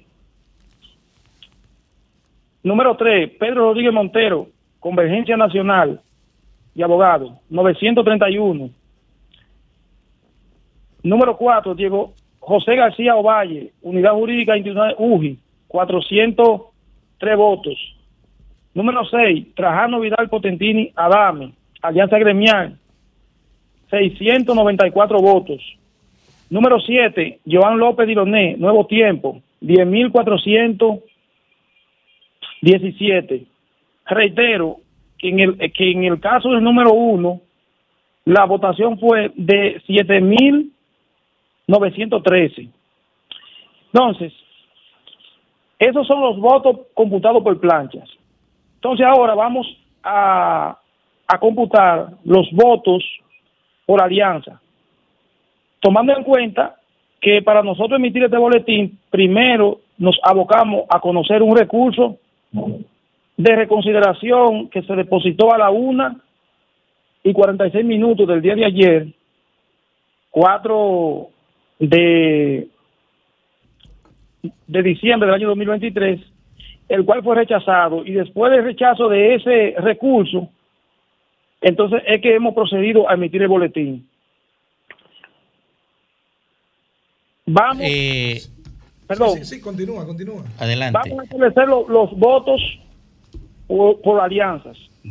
Número uno, Trajano Vidal Potentini Adame, 11.473 para un 48.77%. Pedro Rodríguez Montero, 931 para un 3.96%. Osiris Disla y Noah, 302 para un 1.28%. Joan López Diloné, 10 10.817 para un 45.98%. Total de votos emitidos, 23.523 para un 100%. Adelante. Bueno, re- repite nuevamente el dato específico de Joan y de Trajano para que todos nuestros oyentes pues, puedan reconfirmar lo que ya te acaba de informar. Sí, en el caso de, de Trajano Vidal Potentini, Y aliados. de manera individual, él obtuvo 7.000. No, no, no, no, ya finalmente. finalmente, el- finalmente, con sea, alianza ya, Claro. finalmente. ¿Cuánto uno y cuánto otro y cuál es el, sub- el virtual ganador? La plancha número uno, encabezada por Trajano Vidal Potentini, obtuvo 11.473 votos para un 48.77%. Frente a. Frente a Joan. Joan López, que obtuvo 10.817 para un 45.98%, por lo que se declara ganador a Trajano Vidal Potentini del proceso llevado a cabo el sábado 2 de diciembre. Bien. Sí. Gracias, Ildefonso. Muchísimas gracias. Vámonos con Federico Jovine. Eso lleva, vale. Gracias, Domingo. Que te está presionando el tiempo. Buenas tardes y buenas tardes amigos que nos ven y que nos escuchan. En el día de ayer, en la tarde, tarde-noche, eh, en las redes sociales vimos en, la- en Twitter, pref- bueno, ya no se le dice Twitter, en X, un video en donde pudimos apreciar cómo era tratado un ciudadano de parte de un oficial de la policía. Ahí vemos, el video dura siete segundos, lo desmontan de un vehículo, rodeado de varios militares fuertemente protegidos y armados. El civil está desarmado, lo tiran al suelo y ya en el suelo y agarrado, le dan con un garrote enorme. Se cae el garrote y vuelve y lo toman para seguir dándole. Eh, la última vez que yo vi un episodio así fue en septiembre del año pasado, en mi cumpleaños, que fui a buscar un puerco que mandé a hacer en Puya y lo mataron así a garrotazos. Al puerco, igualito, con un garrote así y un salvaje así también. En el día, de más está decir que las redes ardieron y con razón. Sin embargo, eh, en el día de hoy, la policía anoche se destapa con este comunicado que vamos a proyectar eh, en línea. La Dirección General de la Policía Nacional hace público conocimiento que de acuerdo a un video que circula en las redes sociales que muestra a un oficial policial ejecutando una agresión en contra de un ciudadano, no obedece a los lineamientos e instrucciones propias de esta gestión, por lo que esta Dirección General no apoya tan deplorable situación, actuación divorciada totalmente del respeto a los derechos humanos y la dignidad de la persona. Se ha instruido a los departamentos de control realizar los procedimientos necesarios para fines de sanción. Bien, para nadie es un secreto que la Policía Nacional tiene muchos desafíos, con una, una Policía Nacional de más de 100 años, con de ci- de 80, 90 años, que no se le ha hecho ningún tipo de reforma, que es una de las metas de este gobierno, que es una de las prioridades asumidas por el presidente Abinader, que se ha expuesto incluso todos los lunes reuniones eh, con el- la policía, que ciertamente ha, aumentado presupuestariamente, ha dignificado la labor policial, ha aumentado los salarios, ha creado una escuela ahora de capacitación para los policías y, acciones así pasarán, porque en todos los lugares donde donde se hacen procesos de reforma de policía, los procesos suelen ser traumáticos y el periodo de ajuste de una reforma o de transición puede ser 8 o 10 años. Sí, seguiremos viendo esto. Porque un oficial, en definitiva, es una persona que se formó hace 20 años, porque por algo oficial, tiene un tema ya de carrera y, y hay un marco mental que delimita. Lo que no puede pasar es la reacción del órgano de la institución. Lo que no puede pasar son.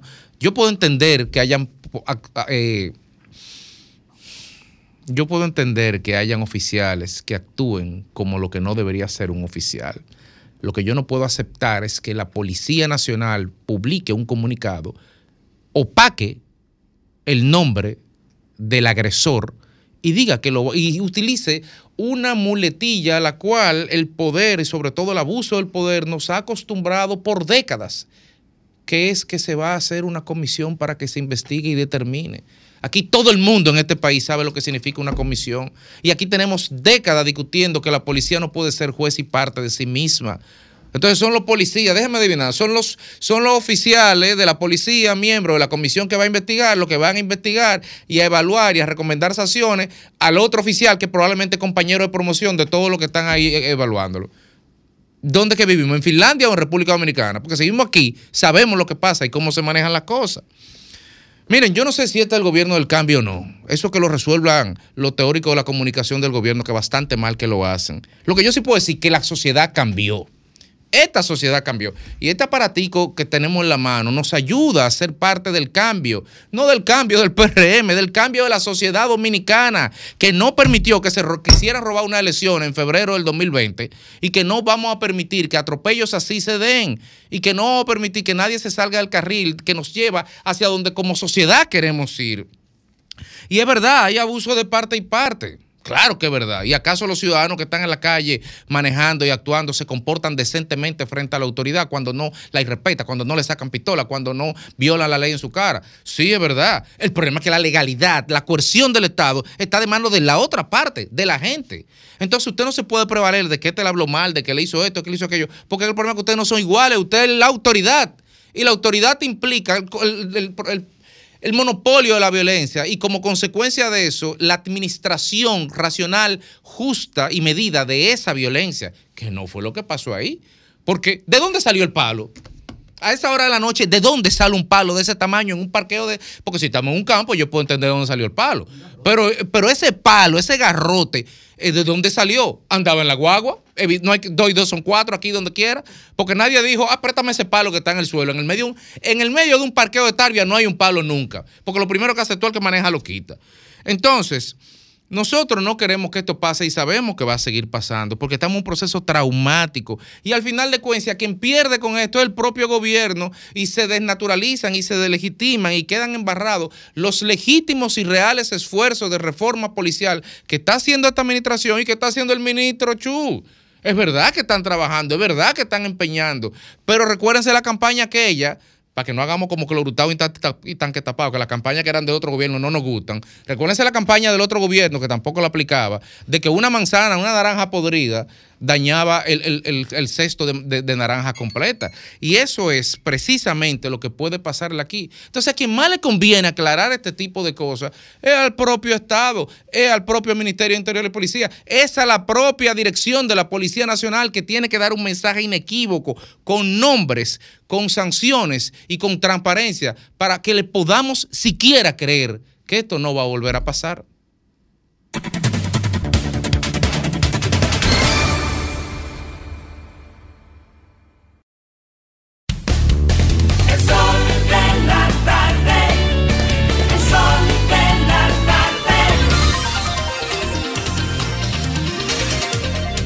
15 minutos completan las 5 de la tarde aquí en el sol del país. A esta hora, don Félix Lajara.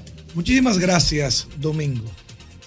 La República Dominicana, y no creo que sea exclusivo de nosotros, de nosotros los dominicanos, que tengamos como norma que un tema desplaza a otro y viceversa. La famosa película mexicana que yo he citado aquí en múltiples ocasiones, La dictadura perfecta, sobre el tema de la comunicación política y cómo se manipula la, gente a través de los medios de comunicación, le llama la caja china, cómo con un tema tumbo otro tema. Y a mí me apena mucho porque aquí hay temas que deberían de ser tema país y que la sociedad debería abrazarla por encima de los partidos políticos. Yo recuerdo cuando se abrazó el tema del 4% para la educación, cómo desde el propio partido de gobierno en ese momento existían múltiples personas que abrazaron esa causa también.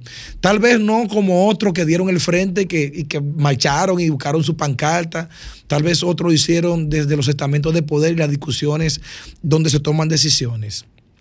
Pero al final el resultado fue algo positivo y fue, y fue eh, empoderarse de ese 4% para la educación, que muchos dicen que no ha servido para nada, que es un acto de ignorancia decir eso, solamente un lugar donde hacen falta todavía más de 50 mil aulas y se construyeron alrededor de 30 mil o 40 mil, es evidente que para algo sirvió eso. Los resultados de PISA, ahí lo dicen, una generación se forma cada 10 años prácticamente.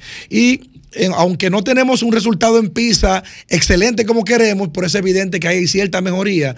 Y saben que lo que usted hace hoy es el resultado para 10 años en tema de educación. No piense que usted hace algo hoy y que automáticamente está el resultado al otro día. No.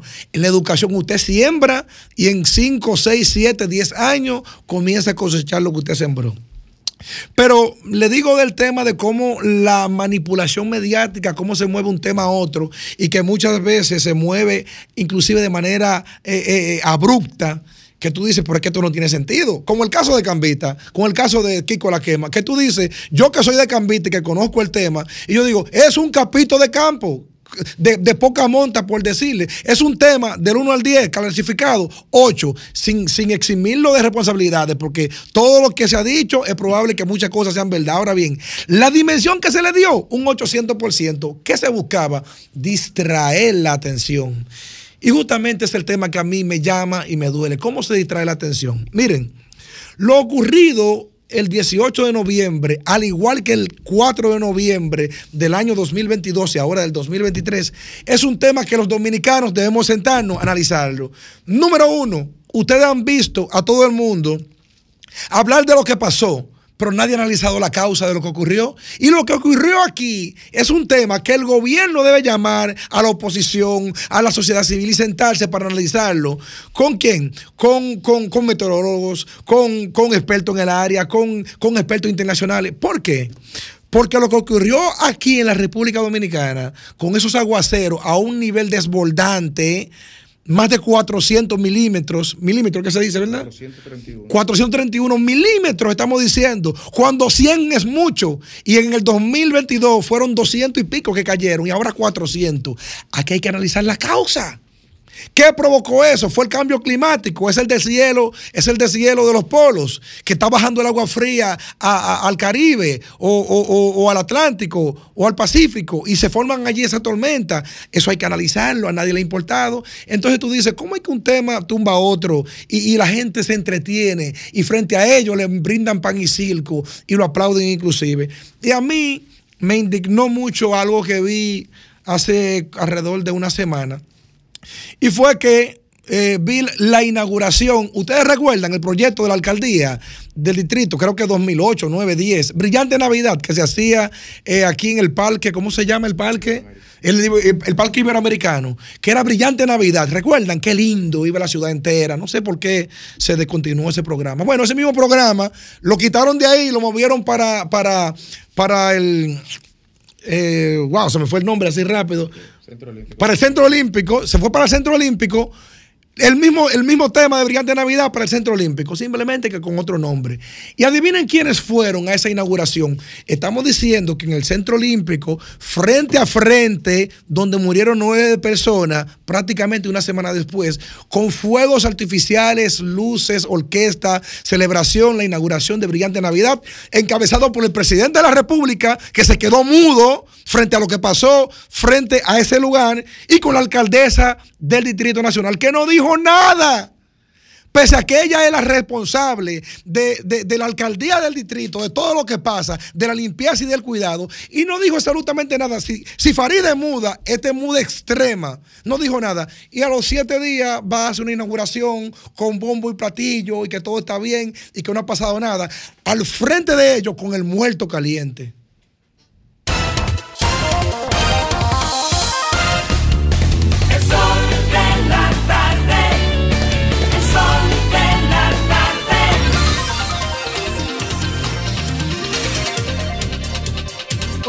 Señora, aquí estamos. Diez minutos completan ya las cinco de la tarde, ¿eh? en este martes, así es que justo ahora es momento del comentario de nuestro Domingo Páez. Gracias, Reina. Para la pobreza no hay nada más importante que la educación. Es, si se quiere, el proyecto emancipador que durante más tiempo ha permanecido vigente en la humanidad. Por eso, el conocimiento es el elemento que se considera con más legitimidad para ser perseguido por el hombre, por el ser humano. En República Dominicana, durante muchos años, y todavía se está en eso, se ha estado buscando modelos apropiados de enseñanza, modelos apropiados de, financiam- de financiamiento de la educación y modelos apropiados de ampliación de cobertura educativa. Y uno de los elementos en lo que pudo construirse uno de los mayores consensos que se ha construido en la sociedad dominicana ha sido alrededor de procurar un adecuado financiamiento para el sistema educativo nacional. Y se graficó con un número, el 4% del Producto Interno Bruto. Se estuvieron re- resistiendo distintos gobiernos de todos los partidos, del parti- el Partido Reformista, el PRD, que ahora se llama PRM, y el propio Partido de la Liberación Dominicana. Pero en, una, en unas elecciones logró atraparse al liderazgo político y se comprometió todo el mundo a instalarlo, las elecciones del 2012. Y resultó ganador Danilo Medina.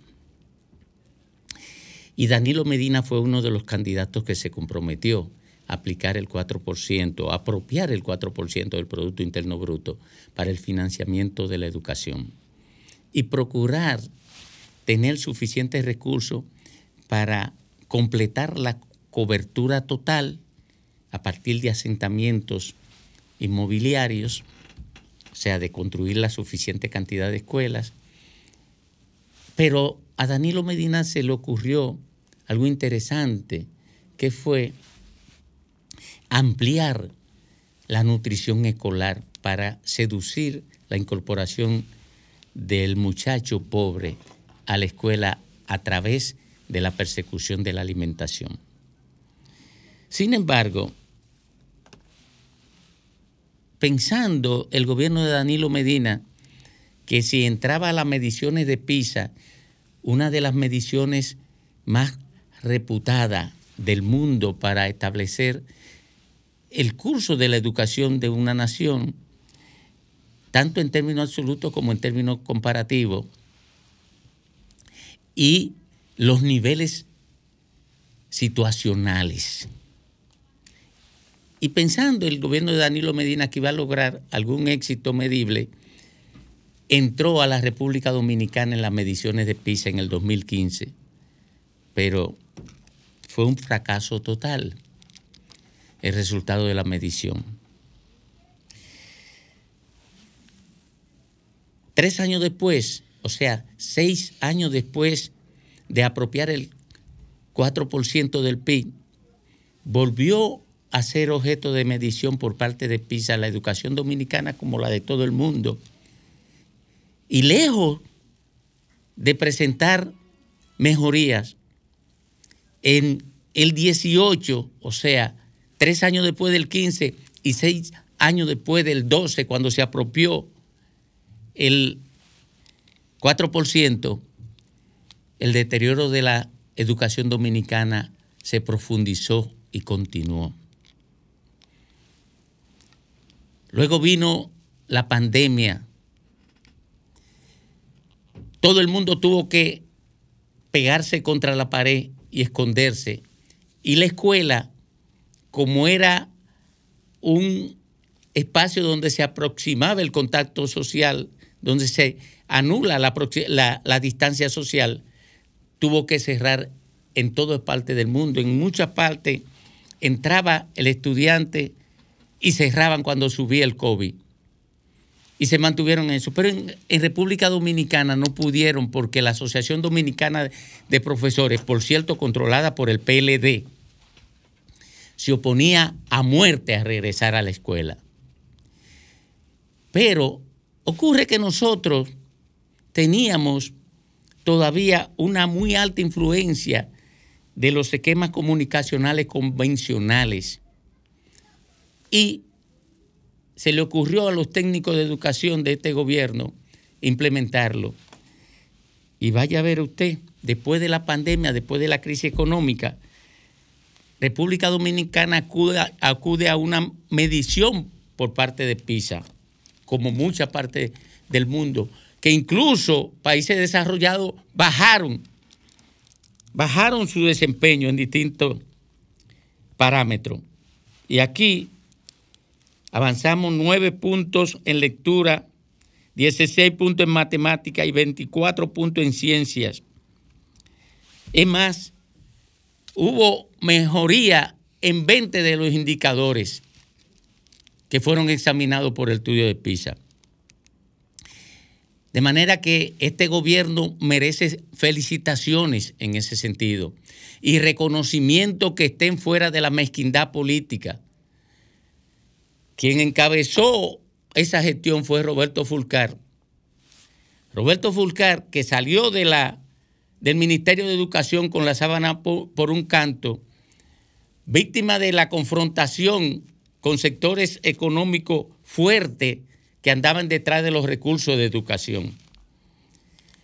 El PRM puede exhibir un logro importante y sin mezquindad, tengo que ponerlo como relevante ahora.